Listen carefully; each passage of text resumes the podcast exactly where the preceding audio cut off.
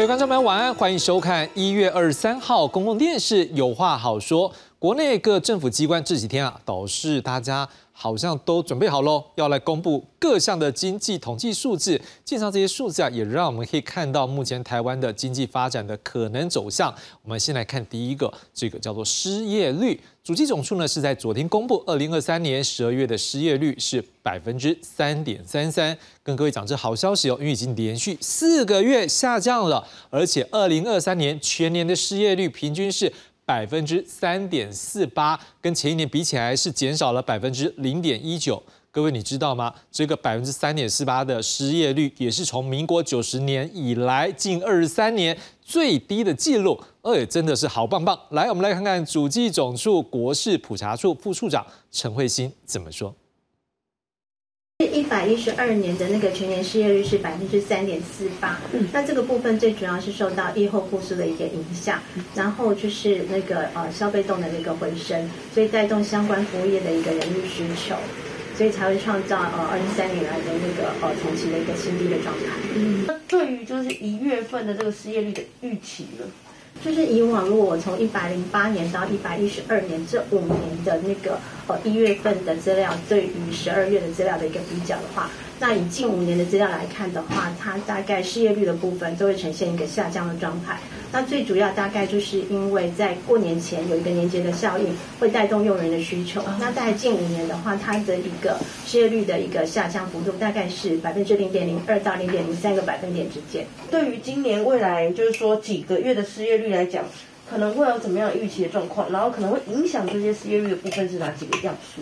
呃，因为我们在观察就是劳动市场的一个变化，最主要会看一个全球的经济的状况。那最近的全球经济的这个部分是趋缓的，那最主要是受到一个美中贸易的争端，还有一个就是呃地缘政治的一个相关因素影响。所以以最主要的还是全球的一个景气状态。那再来就是影响到厂商的用人需求，在二月之后过年之后可能会有一个就是一个转职潮。所以这个部分如果有转职潮变化的情况之下，失业率可能会是上升的。但是整体的状况，最主要影响因素还是整体的经济形势跟厂商的用人需求。嗯，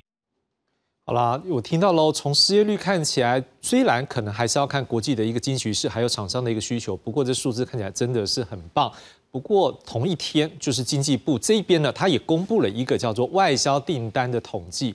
感觉上就没有像刚刚主机总数发表的失业率一样好棒棒，因为原本对于十二月的外销订单呢，哎是有预期的，没有想到它的数字出现是四百三十八点一亿美元，比前一年同期比较金额少了八十三点六亿美元，而且比率也减少了百分之十四点四。而从整年来看，二零二三年的外销订单金额五千六百一十点四亿美元呢，也比二零二二年减少了一千零五十七。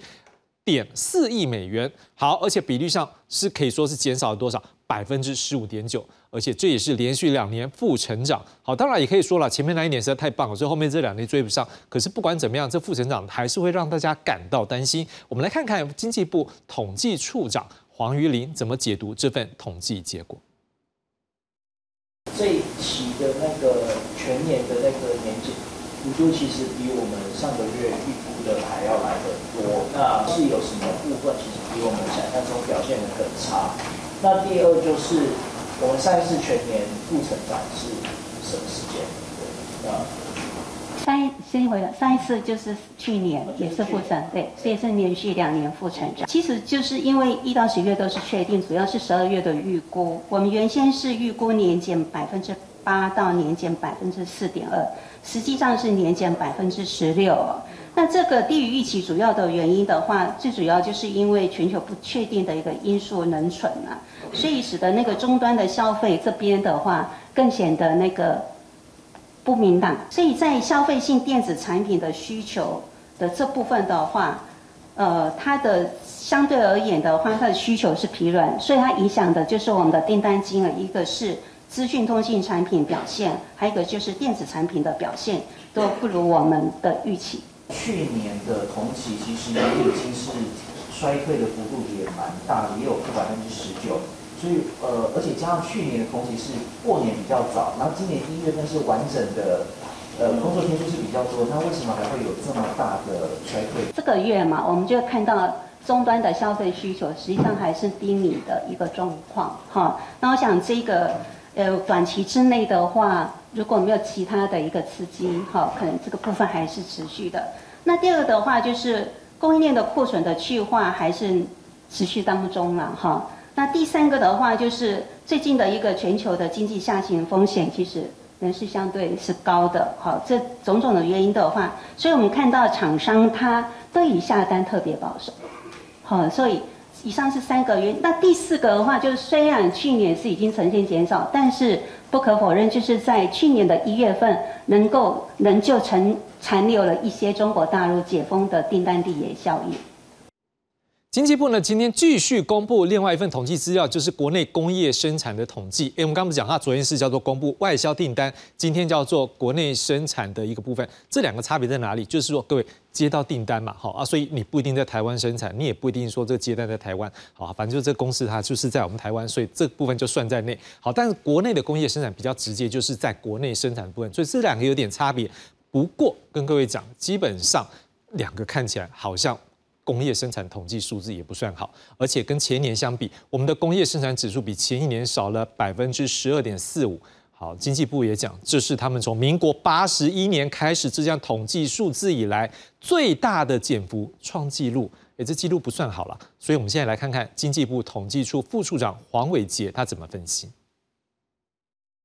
首先来看资讯电子产业方面，受到终端电子产品消费动能疲弱。供应链库存持续的调整影响，其中电子零组件年减百分之四点三一，但是其中 IC 设计因为新品推出以及上年同月比较基数较低而增产，抵消部分的减幅。另外，电脑电子产品及光学制品业一年减百分之一点八八，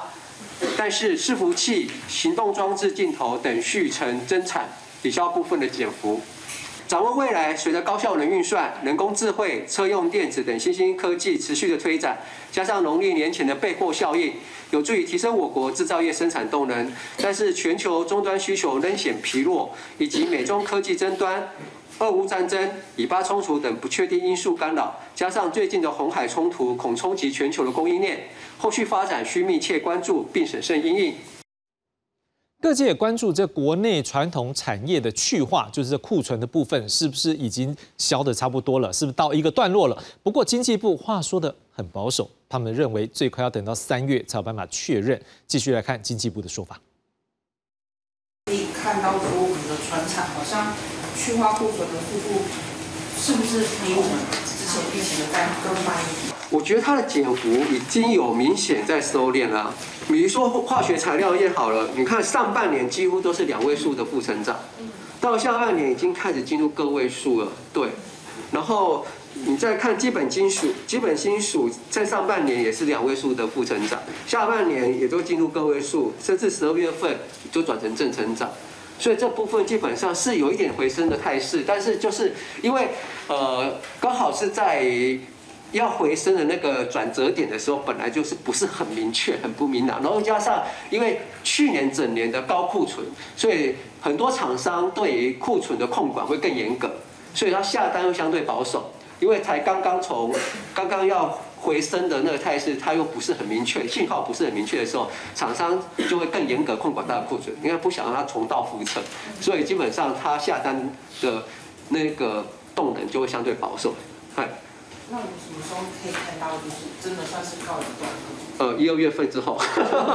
因为一二月份会有一些过年季节干扰到嘛，所以比较明确的应该就是一二月份合起来看之后，那个态势才会确立下来。看起来国内还是有不少业者保持的观望态度，不过国内经济也不是只有制造业啦，或者是只能靠出口啦。我们过去节目来宾也多次说过，哎，目前我们国内的经济。外冷内温，好，经济部今天也公布喽，批发、零售以及餐饮业的统计。好，批发可能没有那么好，但零售嗯很棒，尤其另外餐饮业也更棒。好，另外还有一个网络销售也很不错，而且网络销售还有餐饮业的表现都很亮眼，还创下国内史上纪录。我们来看看这个经济部啊，他们怎么样来解读这样的一个讯息。首先介绍批发业，一百一十二年全年的营业额。会到十一兆七千七百三十一亿元，呈现年减百分之七点三。接下来介绍零售业，一百一十二年全年营业额为四兆五千七百六十亿元，创历年新高，年增百分之六点九。而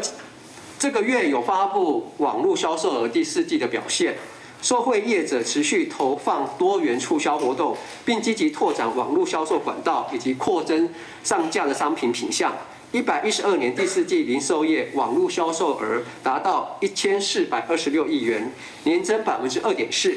但是因为消费者回归实体商店购物，拉高了实体门市的营收规模，导致了网络销售额占整体零售业营业额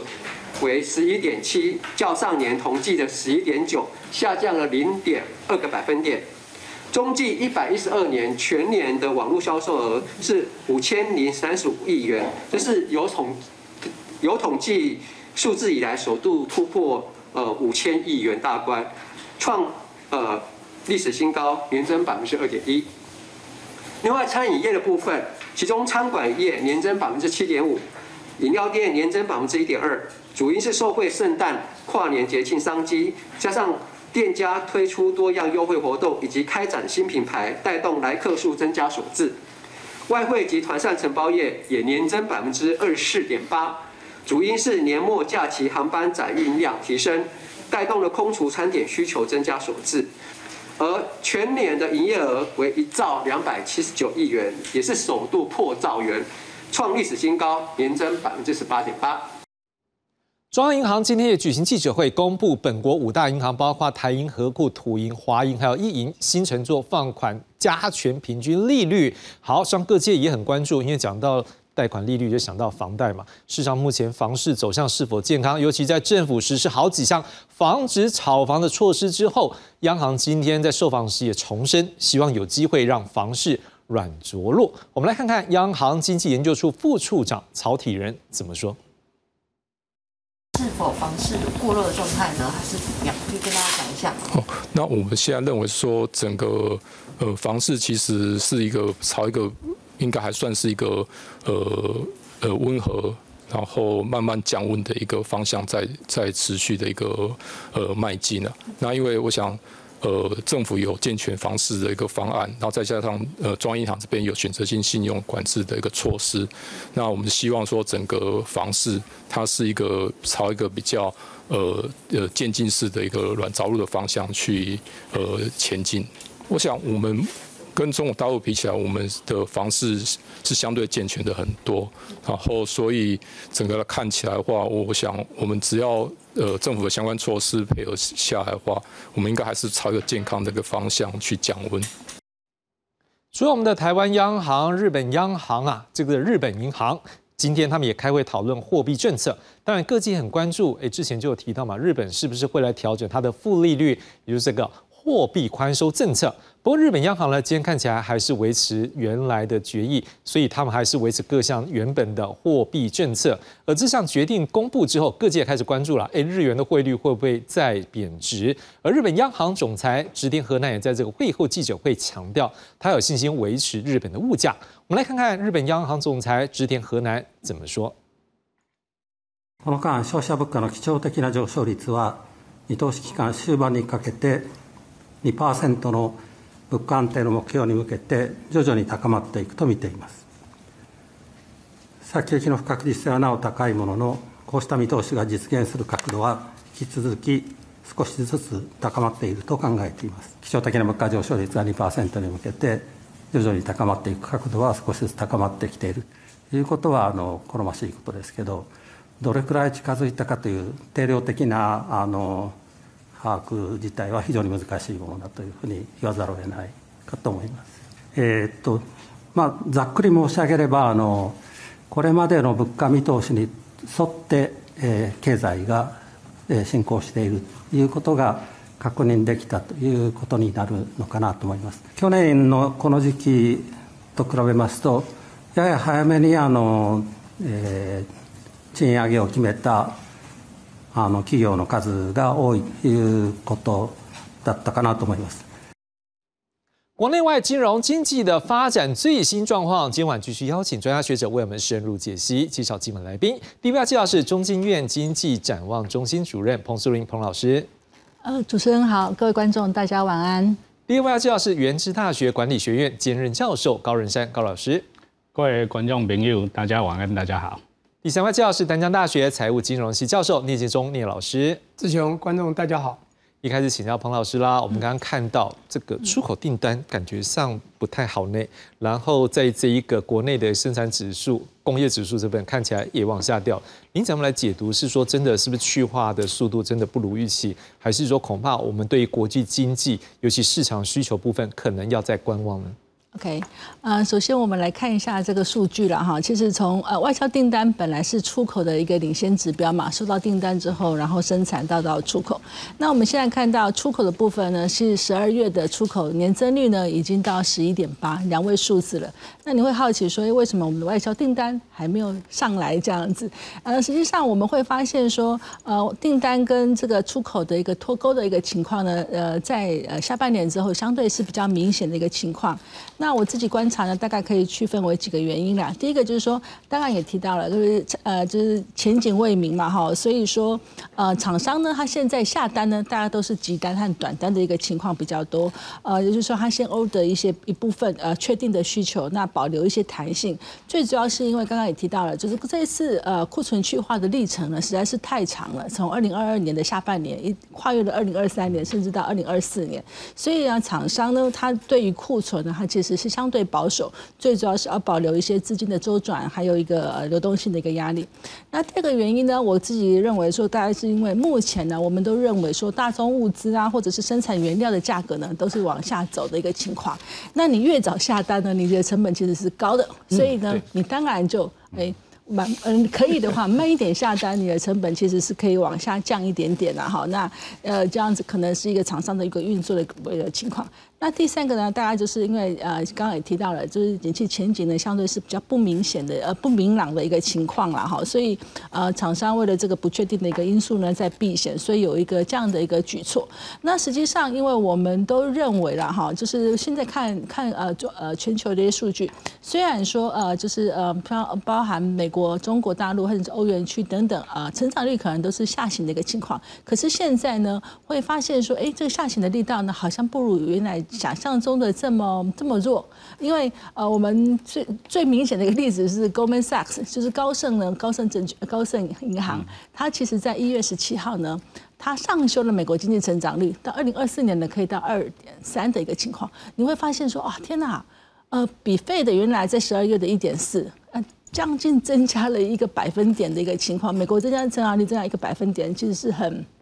很畅旺的需求。那现在看上去好像，哎。呃，也没有想象中这么弱的一个情况，所以我呃，我个人呢，哈，认为对于呃，就是今年的一个出口的一个情况，其实还是保持相对比较乐观的一个情况，尤其是在呃，比如说包含 AI 啊、五 G 等等的一些应用加持的一个情况之下呢，它其实应该是可以有一个比较高的成长。当然，产业之间呢，或者产品之间差异非常大，你会发现说，如果你跟上这波潮流，比如 AI 的应用，你当然就是可能会有比较好的一个成出口成长表现。可是如果说你相对呃景气呃产业的景气是相对比较传产，或者是说它落在一个比较谷底的相对位置，甚至于它可能因为遭受到一些政策上面的对待，那可能的话它需要有比较多的时间来呃就是呃解决相关的一些问题，所以可能的呃呃就是谷底的情况呢可能会走的比较长一点点，这个是在目前观察到的一个情况。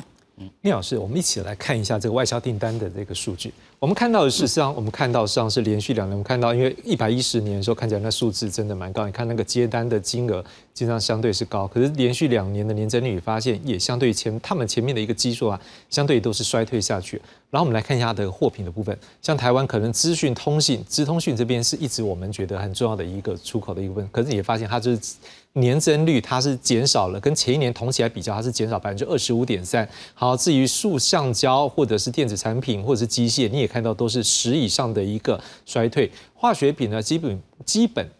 金属或者是光学器材，当然相对比较少。不过当然。这个部分至少反映出来说，我们的一些重大的一个货品的一个产业来讲，它是减少比例有一定的程度。接下来我们来看到的是在工业生产指数的部分，好，也是一样。你看一一一二这两年，我们看到了年增率部分，你看是 minus 来到最近一次是来到负十二点八八，这是在工业的指数部分。整体我们刚刚讲过了，十二点四五创下这一个是有记录以来的最低。好，那在年增率的部分，我们看到基本上机械设备啦、电子零组件啦，哦，这个电子光学。还有汽车及其零件，你看到都是 minus，都是负的。好，当然基本金属看起来还不错。聂老师，你怎么来看？是说，呃，整个来讲，从订单的一个去化，或者是说我们现在看到说未来这个订单的一个趋势来讲，会不会可能还是会让人家有点担心，说会不会大家对于经济来讲太过乐观？而且我们也看到，像股市啊。不管美股或者是台股，事实上可能就有点像套像刚才彭老师所做的，原本它预期成衰退的速度是存在，结果没想到它还是好像维持一定的一个热量，你怎么来解读？刚才讲到外销订单下降很严重，是去年嘛？是二零二三年嘛？那去年我觉得今年其实库存去化已经差不多了，但去年。因为的确有非常多的库存在全球蔓延嘛，原来讲说第二季可能结束，后来拖到第三季，甚至很多到第四季。我觉得这是一个很重要的原因，因为大家都还手边有东西，他没有办法去下订单。我觉得这是一个主要的原因呐，哈。当然，刚刚讲到这个啊，还有一个，我觉得在全球现在这个经济啊，这个我们讲刚也这个彭主任也讲到，未来的这个经济呢，它有很多不明朗性，就是 uncertainty 啊，我觉得就是一个很大的所谓的风险。我们财经讲，uncertainty 就是风险嘛，就是 risk 哈。那么它因为有这种风险的存在，因此他们就会比较保守动作，因此下订单的动呃这个数量也会比较少，这是也是一个原因。但还有一个，我一直觉得我们之之前那个黑天鹅就是美中贸易战大国博弈啊。造成全球啊，这个其实啊有很多这个东西就是前途这个前前途都未明啊哈。那甚至啊，两岸之间也有一个比较混沌迷离的状况了。甚至你知道很多的厂商，尤其台湾，因为我们在电子业当董事都很清楚，很多的厂商在去年呃尤其严重，就是知道美国呢已经把国安问题放在第一要件，即使打伤了自己经济都无所谓，它主要就是要克制这个，尤其中国的高科技或者部分的。只要你能够在世界赚钱，能够压制美国的产业，他都要压制你。因此喊出了所谓的过去是 A 选的十加一嘛，Plus One，现在是 China Plus One 嘛，所以很多厂商基本上你还维持在热点上，因为。台湾的很多厂商是在大陆呢，可能设点是一个制造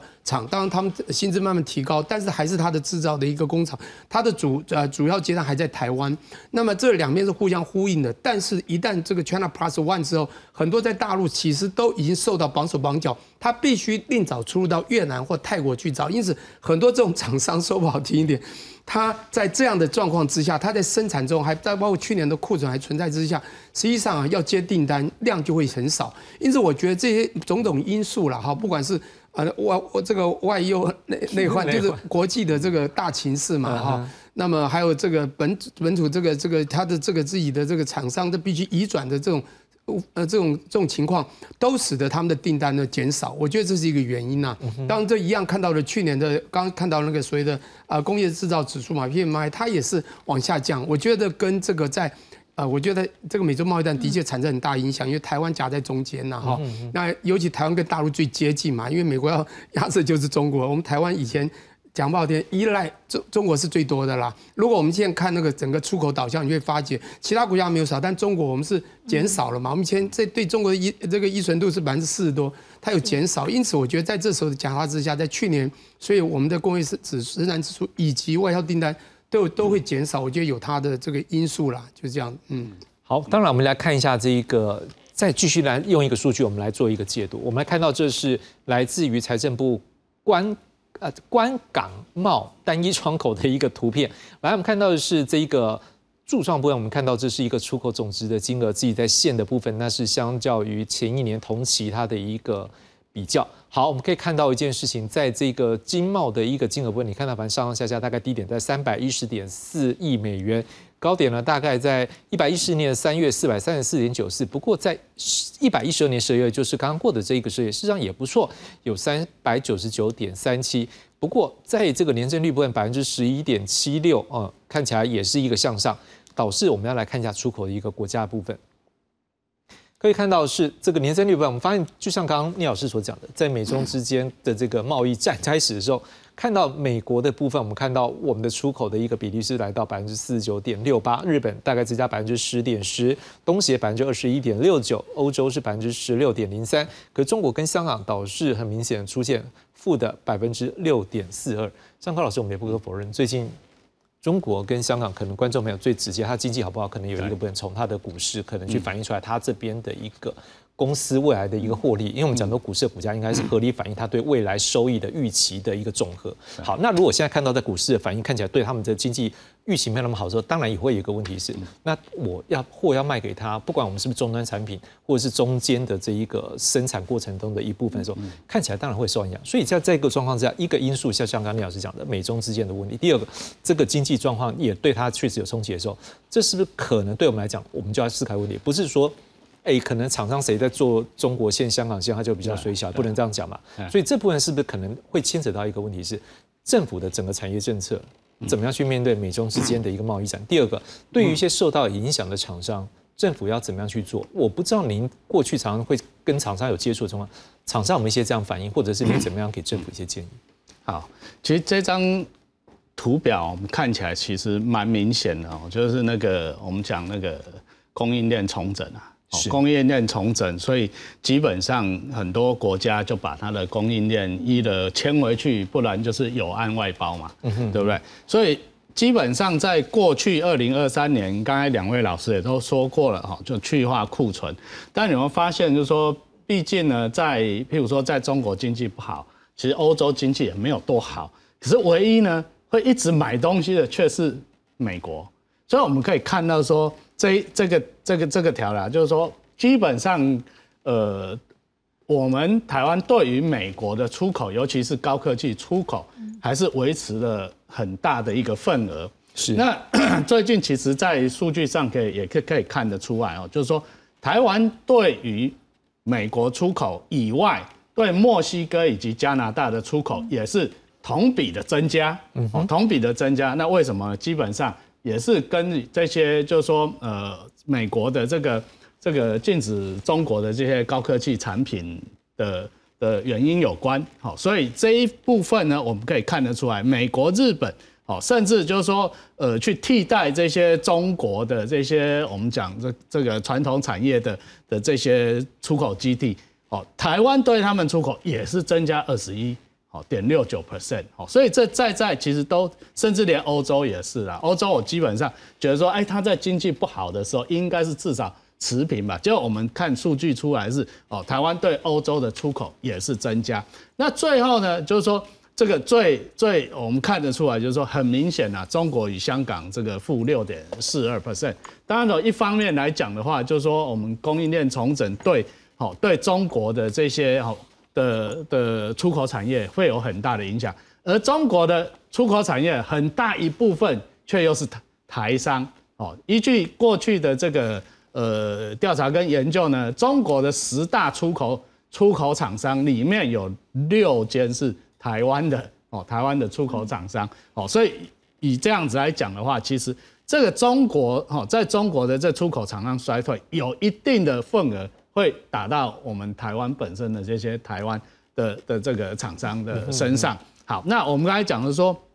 好，那对于啊，对以台湾的政府来讲啊，也是在打税帮嘛，对不对？哎，做做做 B 股哎，大家都很好啊，做做这个欧美线大家很好。那唯一这些哦，对做中国线的，就是呃苦哈哈，那一定会苦哈，因为就说从中美贸易战来来看的话，哦，就是说从川普一直到拜登。哦，不是哦，对于中国的这个压力就是慢慢的减低，而是我们看得出来是渐渐增加，哦，渐渐增加。原本这个 chip chip 哦，就是这些晶片哈，只只限制你这个最高哦，最这个最呃最应应该说说它的规规格最高的晶片，但是呢，没想到它规格一直一直往下降，连这个比较中间的晶片它也开始降，哦，所以基本上我们可以看得出来，就是说。在这个呃美中贸易战没有那么快结束，而且再加上我刚才讲，就是说这个国际上面的这战事频繁嘛，不管就是说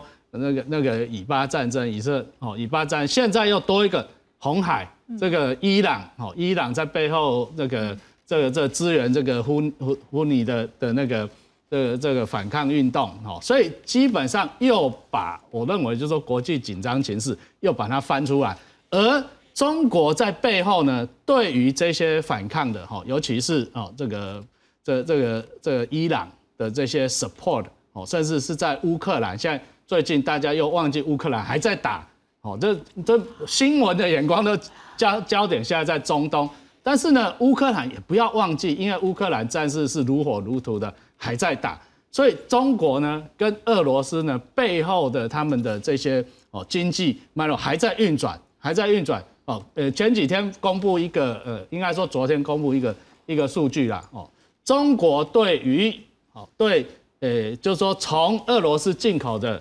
原油创新高。原油创新高，所以基本上哦，我们可以看就说，那他为什么要进口这么多原油？是转卖吗？还是他自己生产所用？哦，基本上，因为你如果说自己不生产，你堆了那么多原油，那那你就是存货嘛，也没有没有用嘛。所以基本上，我认为中国还是有一定的哈，一定的这些工业水准，哈，工业产出还在走，只是目前我们所看到中国的内部。它是消费不振，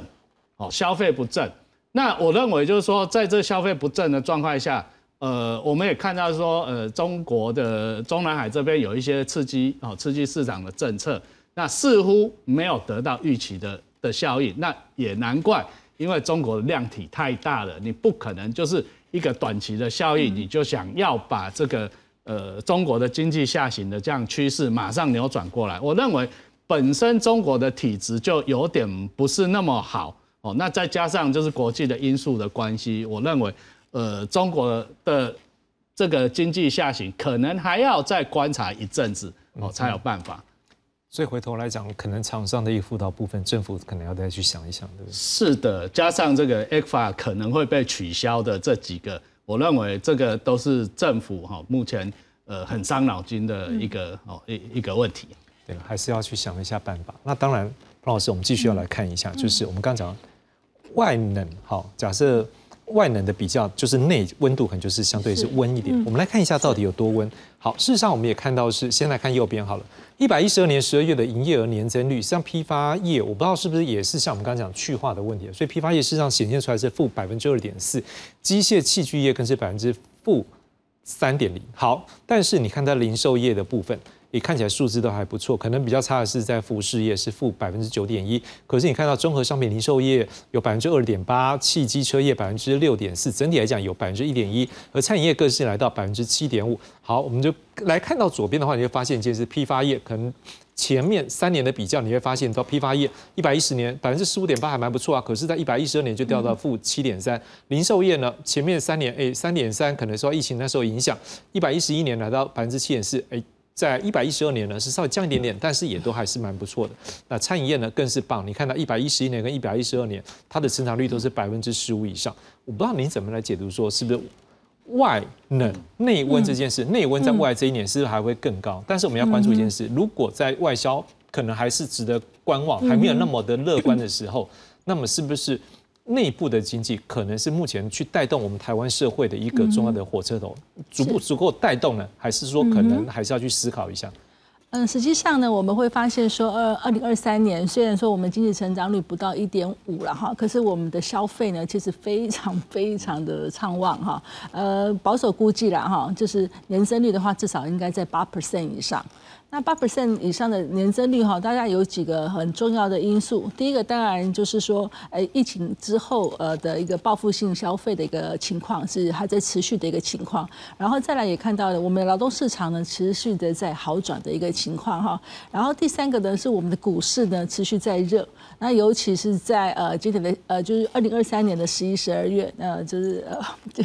指数一直飙高，加量齐扬。所以呢，它不但反映在成交手续费，也带动呃也也也反映了一部分的财富效果，那所以造成这样子呃，就是国内的内需呢，气管不管不管不是不只是在餐饮业的部分呢，包含观光旅游都非常非常的畅旺，那这个也是造成说呃在能够支撑二零二三年经济成长的一个很重要的一个支撑。那刚刚你的问题是说二零二四年是不是诶比较积极的因素影响，可能就会有呃往下走的一个。疑虑了哈。实际上，我们对呃民间消费的部分呢，还是相对比较乐观一点点。当然，成长率要回到八 percent 以上，那当然就是相对有压力。可是实际上呢，我们会发现说，呃，第一个劳动市场呢是持续在改善的一个情况，而且我们认会认为说，这个这个改善的情况呢，呃，可能在今年呢还会有一个薪资上扬的一个情况，会相对更明显。那呃，而且呃，在去年的话呢，是我们的实质薪资是负的，就是薪资的成长率呢是低于呃这个通膨的一个情况，在二零二三年。可是，在今年的话呢，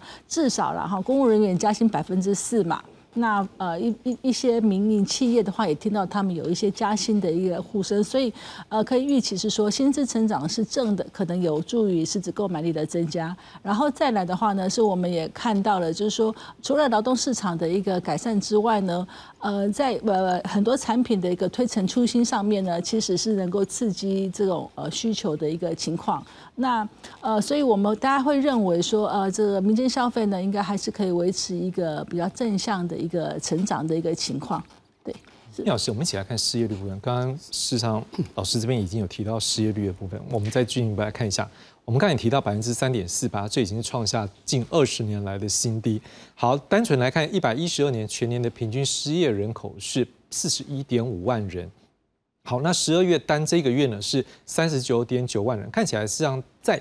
十二月占全年来讲，它相对是比较低的。当然也有一些解读，就是说 maybe 要靠近年关了，所以它的服务业的热部分会相对高。好，可是我想请教，这可能会有两个层次我们要去关注。第一个问题是失业率低，代表是就业人口比例高，但是还会有一个问题是说，哎，现在少子化。所以可能在整个社会上面需要壮年、青壮年的那个比例，但相对的高，所以这样的一个数字的解读，不知道会不会有一些相关性。第二个，失业率低是低了，但是还是有问题啊，薪水呢？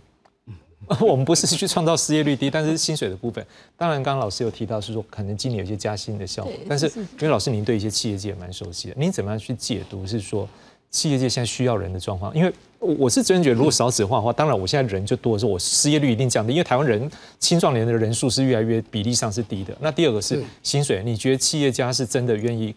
要降低我找不到人的比例，愿意来增加实质薪资的一个增进吗？好，这个刚才其实我对刚才那个所谓的批发、零售还有餐饮想讲一下，不过我有时间再讲，先讲这个失业率的部分好了。因为你刚刚问到的，呃，讲的这个给的答案的其中第一个就是我刚开始一第一个反映到想要讲的，也就是啊，各位想一下，您刚刚讲到少子化，台湾人口啊，在以前在呃第二那个那个婴儿潮的时候，那个很可怕。四十万左右，尤其在龙年，民国六十五年，一九七六年，各位去算一下，是四十二万九，将近是三万人。今年龙年又来了，我们观察 看看。对对对，今年也不会高到多少。但是跟各位报告，其实台湾人口一直下降到一半，只有二十万是在什么时候？就在西元两千年，一九九九到两千年，两千年的小孩现在二零二三嘛，这个二零二三或今年二二十二十三岁。今天呢，我们讲说 look 呃这个 actively looking for job，OK，就是我们讲失业是要你很积极找工作的人，找不到才把它叫做失业。这些人都在红，当然他用的是比较低啦。过去可能以前读高中而已，所以十五、十六岁，每个国家不一样。实际上，我觉得应该用二十几岁来当做那个就业人口。不过不管怎么说，现在这个其实就够这就业人口啊这一段的年限其实很重要的部分。你看中国现在一在讨论个青年失业就是这样子哈，太严重到二十多趴。那我们先讲这一段的所谓 actively looking for job 这些努力找工作的，我们叫 labor force，要丢进劳动场的这些人。实际上呢，就是少子化了。我觉得这蛮严重，它人数变少了啊。未来当然可能要被 AI 取代。好，不管怎么说，所以他人少，在这样的一个少的这个破这个词里面呢，所以也就是我需求的还这么多，你供给的变少了以后，几乎每个到萝每个萝卜都扎进去，那当然失业率就会低。这是我刚刚想到的第一个原因呢。哈，第二个原因，我觉得跟那个疫情有点关系。好。那么为什么呢？因为在疫情的时候，你看这几年就是疫情慢慢解、慢慢解。从二零二二年呢，我们开始，中国是二零二三好这样。二零二开始解封之后，实际上这一年一年就会垫高。你看这个最严重就是二零二一嘛，那一年失业率是不是最高、最多？因为那时候大家不敢请人，大家躲在家里啊，就是远端啊 怎么的，对不对？然后那时候最风潮变成外送人特别多，这这几年外送就热热起来了。当然外送如果把它也是个，把它也是有稍也有有也有这个 list 进去作为这个劳动人口，他有注册的话，当然被害了的话，也呃被请的话，当然他的就业也会提高，没错。可是，在当时疫情的时候，的确很多的厂商，其实在请人的时候都非常薄，他不敢嘛，因为不敢群聚，所以那时候会很高。那这几年当然跟疫情解封有关呢，我觉得这个两个，我觉得是两个主要的原因。好，那么我是不是也能讲一下刚才那个我刚看到一个批发业？如果能够回上页，那个零售业、餐饮业，我自己是这样的解读啦。各位可以看到指标有些很特别的状况。第一个批发业，你看在二零二一年特别的高，其他都不高，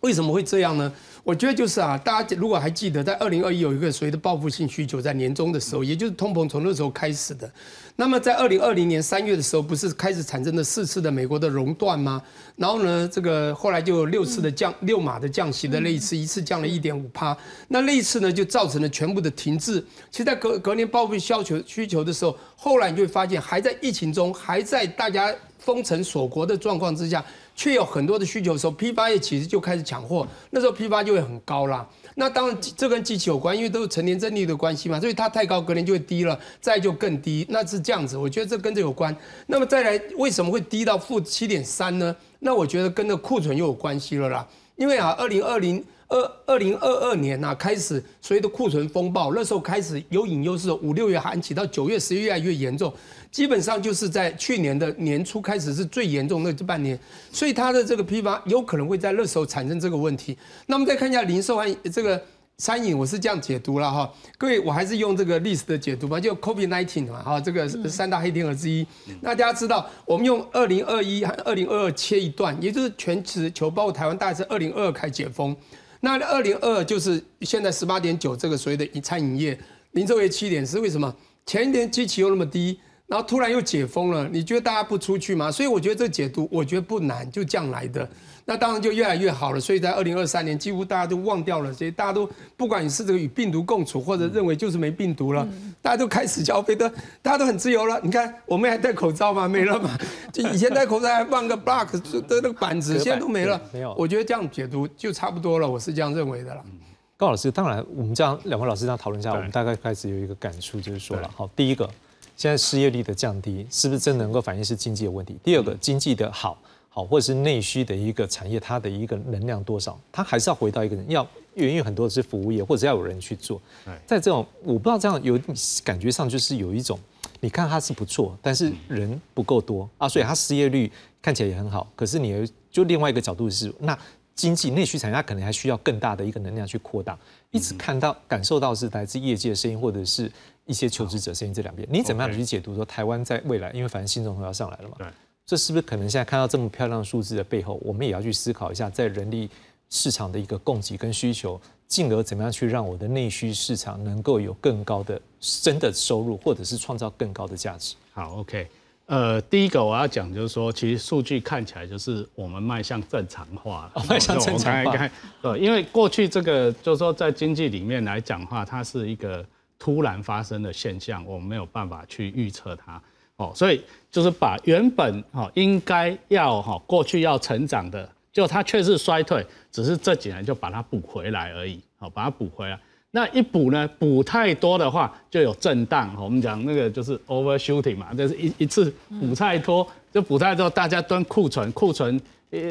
多了之后就就没办法，隔年就这样。所以我们有时候在看这个数据的时候，用用成长率来看的时候，有时候会失真啊。其实如果我们用用原始的数据来看的话，其实我认为就是说，过去这三年来哈，基本上台湾哦，相对全世界还是处于一个比较健康的状态。好，那回到就是说，呃，我们国内的状况，当然的，就是说这个少子化哈，少子化，亚洲两大少子化的台湾跟日本跟跟韩国嘛，哈，日本他们已经找到对策，所以。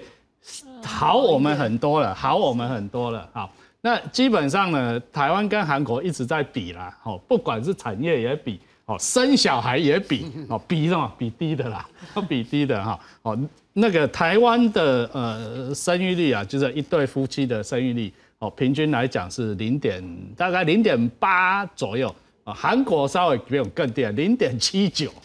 零点七九，好，所以呢，基本上对于这个我们讲，就是说对 labor force 对这个呃劳动力的供给啊，当然一定会有影响啦，哦，当然一定会有影响。那最近的这个，我认为就是说这个失业率很低啦，还有一个因素啦，还有一个因素啦，哈，就是说第一个，我们在看哈，就是说那个投资，好投资。那最近呢，就是说台湾有什么产业会投资？无外乎是半导体嘛。哦，你要看说，光是台积电一家，它就在台湾投资的这些半导体厂有多少？哦，过去的呃，应该说二零二二年一直到二三年，哦，会在哦台湾抢工的，基本上哦有缺工状态的，都是这些科技产业，哦，都是科技产业。甚至呢，这些我们小时候哦，就是说大大概我国中阶段那时候听说，哎，那个这个哦还没毕业，哦，这这个还没毕业，那公司就到到校园去征才。最近有这个状态，可是呢，你会发现就是很不平衡的发展嘛，只有科技业会经历有。那我们看制造业有吗？哦，纺织业有吗？哦，甚至服务业有吗？哦，那服务业。最近很红，其实为什么很红？因为缺工嘛，哦，缺工，因为很多人他会选择去这个科技业，因为分红多，然后国际需求也还在，哦，所以基本上都还很稳。但是呢，很就是说我们的的这个劳动供给就只有这一些啦，哦，要么他就去科技业，要么就去哦就去就去零售业，要么就去餐饮业。那餐饮业过去，呃，应该说疫情的时间倒了很多。哦，倒了很多，这政府应该也也是很伤脑筋了，哦，办。但最近呢，我们看到说，哎，这些餐饮业有回来，哦，这解决了，哦，解决了一部分的我们的这个呃劳动力闲置的问题嘛。因为餐饮业基本上，哦，就是说在经济学里面来讲，还是最快，哦，它的拉进来，哦，马上就能上工，而不像制造业的时候，它必须要有一个 training，然后进去。然后，然后才才有办法运转。那餐饮业、服务业、零售业基本上它的转职都是来的稍微快一点的，哦，稍微来的快一点。所以，我们对对我认为就是说，对呃，应该说未来的赖总统啦，哦，未来赖赖总统，呃，五月五月之后的赖总统，他有很多挑战必须克服。哦，第一个就是说，我们的劳动力萎缩一定会随着什么，就是。劳动力萎缩之后就什么？消费力萎缩了。对，哦，消费力萎缩。那现在还没看得出来，这迟早一定发生。那你这个消费力萎缩，未来要用什么东西？要用什么来补？哦，因为今年的呃，应该说二零二三年后期的消费很好，没错啊。那这个是政策政策的 driving。哦，记得我们都领了六千块，领了六千块现金。哦，那时候六千块，因为消费在萎缩的时候，政府就必须哦，在外销。不行的时候，就要用内需来来把它拉起来。但是内需拉起来的时候，你还要补下面，就补进去的是什么？要提升国内的的投资啊，是投资。那提升国内的投资，就是说政府对于我们台湾未来长远的规划有什么 big project 大的计划哦，大的愿景，创造需求，没错，就要创造出来。而这个需求呢，或许在未来可能不需要需要。不用到那么多的劳动力哦，这个才是重要。那对于我认为说，对于之后要上来新政府，有很多的挑战是要去考量。我们台湾的经济已经转型了哦，这一次可能还要再转型一次哦。我们从那时候一直在谈啊，那个产业升级，产业升。我认为啦，这几年已经看得出来产业是升级了哦。但是呢，升级完了之后，我们面临的第一个就是低碳或者是零碳。以及就是少子化的挑战，这是台湾的经济未来几年不得不面对的。好，那个我跟老师先补充一下，没问题。补充一分钟，因为你刚问的这个问题，我想回答一下。因为经济和失业，其实我们都知道，经济好，失业低，这是过去的经济学解读。是，它真的少到我甚至是要建议以后在统计这个时候，一定要把这个人口变化。因为你刚刚问的也是我想的。是，二十岁的人现在大概是一年出生二十万，五十岁的人就是大概在我刚刚讲龙年的时候，一生出生四十万，它是一个这样的一个情况。如果你把失业一直往上推哈，我们讲年纪越大的人，他可能不积极找工作，他已经不算 labor force 了。是啊，是这些年轻人才算哦。如果你看到失业一直下降，你就觉得经济很好。错，绝对错。所以我觉得以后在算这个时候哈，其实一定要够智慧去想这一块。所以刚志勇点到这一块，我觉得就是要解读这个，因为我们之间时间不够，是，否则我可以把每一年那个时间呃再 算出来。那因为那个失业就这样算的，我们改天可以再走。那个东西很重要，这个跟经济有时候一定要有一个假设基础在里面，才有办法真正算出它到底有没有对经济有没有帮助。的确，因为一每次讲到非自愿性失业人口这件事情的时候，尤其又有一些地下经济的时候，你很难去解读这个失业率因为失业有分摩擦性失业、结构性失业，但现在明显的，现在这是一个人口变化的一个结构性问题了。嗯。好，我们最后一点时间，我们还是要来谈一下，就是说。各位这几天哦，可能有几个新闻，像我们刚刚已经看到，哎，日本他们到底要不要来改变他们的这个 Q E 的一个措施？就看起来他们还是继续维持他们的 Q E 的措施哦，他们还是这个负利率的部分哈。可是当然，他们今天的汇率，我们就看到它的数字就很特别哦。啊，不然我们先来看一下汇率好了啦。来看到我们台币跟美元之间汇率，哎，前几天一月十七号贬到什么三十一。啊，点五九，但是你看这几天又升值，升值到三十一点三三，因为这几天哎热钱跑进来哦，我们的央行很辛苦了，要去跟着热钱对抗，因为怕升值升太快，这个市场波动不好，哎，央行很辛苦。再来日本呢，哎，它也很厉害，来各位，它也一路的贬到一百四十八点一五，好，这两天有稍微降下来，可是明天大家都在关注一件事，会不会往一五零跑？因为它又继续维持它 Q E 措施。哎，我可以讲这可不可以这种两种三种货币三样起嘛？因为我们看到老师。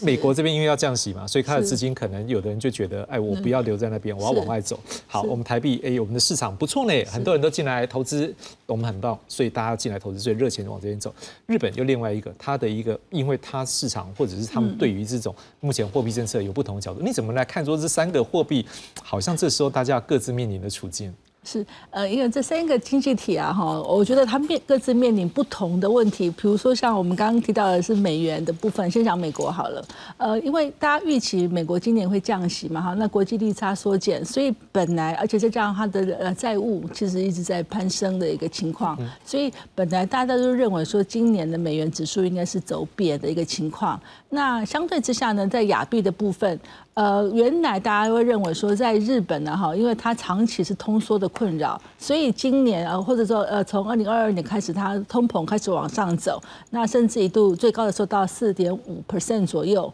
那现在呢也是高于它两 percent，呃，有明呃高出呃一定的比例哈，呃，大家都会认为说，呃，从去年开始啊，大家都认为说，日本应该要开始采取。呃，比较紧缩的政策来对抗通货膨胀。可是那时候呢，织田和奈他就说，他其实要让通膨往上走一段时间，确定他已经不会再有通缩的问题了，他才要开始采取货币政策这样子。那实际上，呃，对于他通缩的物到底怎样，到底是一个能够满足两 percent 的一个成长了哈？本来大家认为说，呃呃，其实。就去年的全年的一个日本的 CPI 年增率来看的话，它其实已经满足了这个条件。那今年初大家就应该有个升值的一个期待哈。可是呃，会发现说，哎，它原来的说法啦是说应该要在春斗之后，就是在日本三月份之后，它确定它的这个薪资的加薪的幅度呢，呃，已经确定了高于通膨了之后，它才要开始呃采启呃启动所谓的升息的一个情况。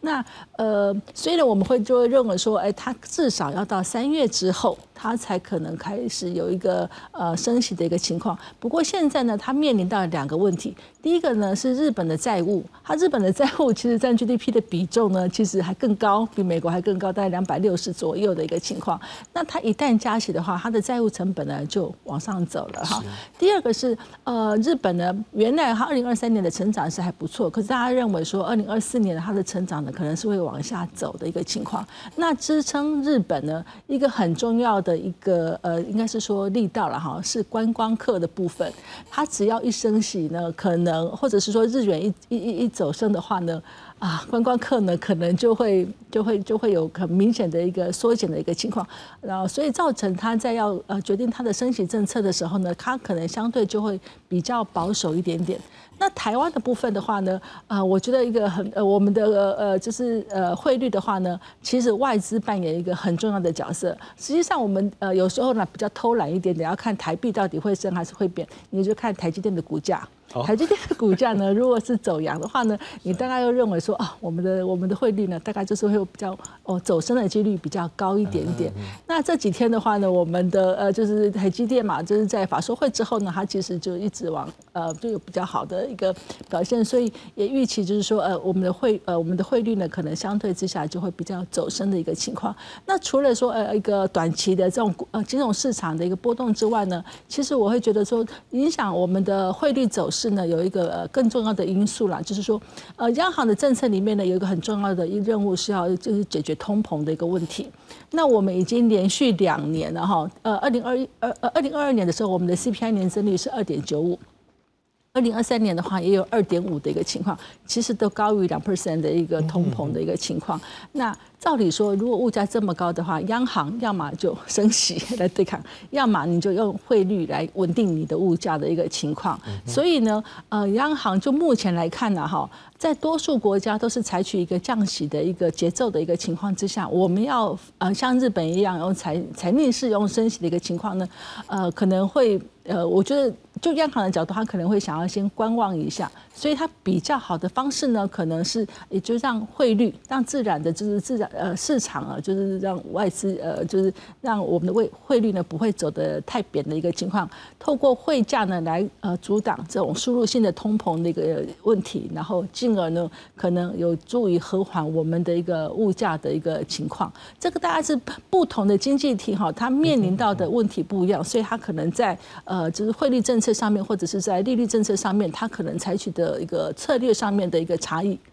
丁老师怎么看日本？到底他是他是真的三四月会来调整？时间太少，我知道时间快到了，我没有办法讲完。我告诉你，汇率决定论讲汇率走势啊，monetary approach to exchange rate determination 叫货币理论、汇率决定论，里面还有分古典学派、凯恩学派要讲，绝对讲不完。但我跟你讲，最主要的四个变数就是刚刚都有讲到，第一个是货币。我们先讲货币，你看我们的股市好，外资多，外资一旦多，我们就会升值。是这个你可以看得很清楚嘛？就是这这是不是就是外资这样？我们就是一个乘以外资败外资。第一个是货币的量，两国的货币一比你就知道升贬哈。第二个是经济的成长，第二个重点，这个呢是经济成长是跟汇率成反比，也就是经济越好反就是升值啦，往下升值。那货币是正比嘛？就这样，这两个是固定的，但另外还有两个很重要的因素，有一个因素。很难解，因为它跟政策有关，叫做通膨。刚刚就讲到，因为通膨国家要不要做政策，会影响它 yes and no。所以货币这个凯恩学派、古典学派的想法不同，太多理论。那再就是利率，利率也很明显，利率基本上有短和长。短期的话，只要利率高，一定会升值；但中长期就所谓的平价理论就会贬值。所以美元你会发觉它利差交易一升的时候，它就会你知道通膨高，它就政策做动作了就升了。所以你要研究日元，我必须这样讲了哈，日元一。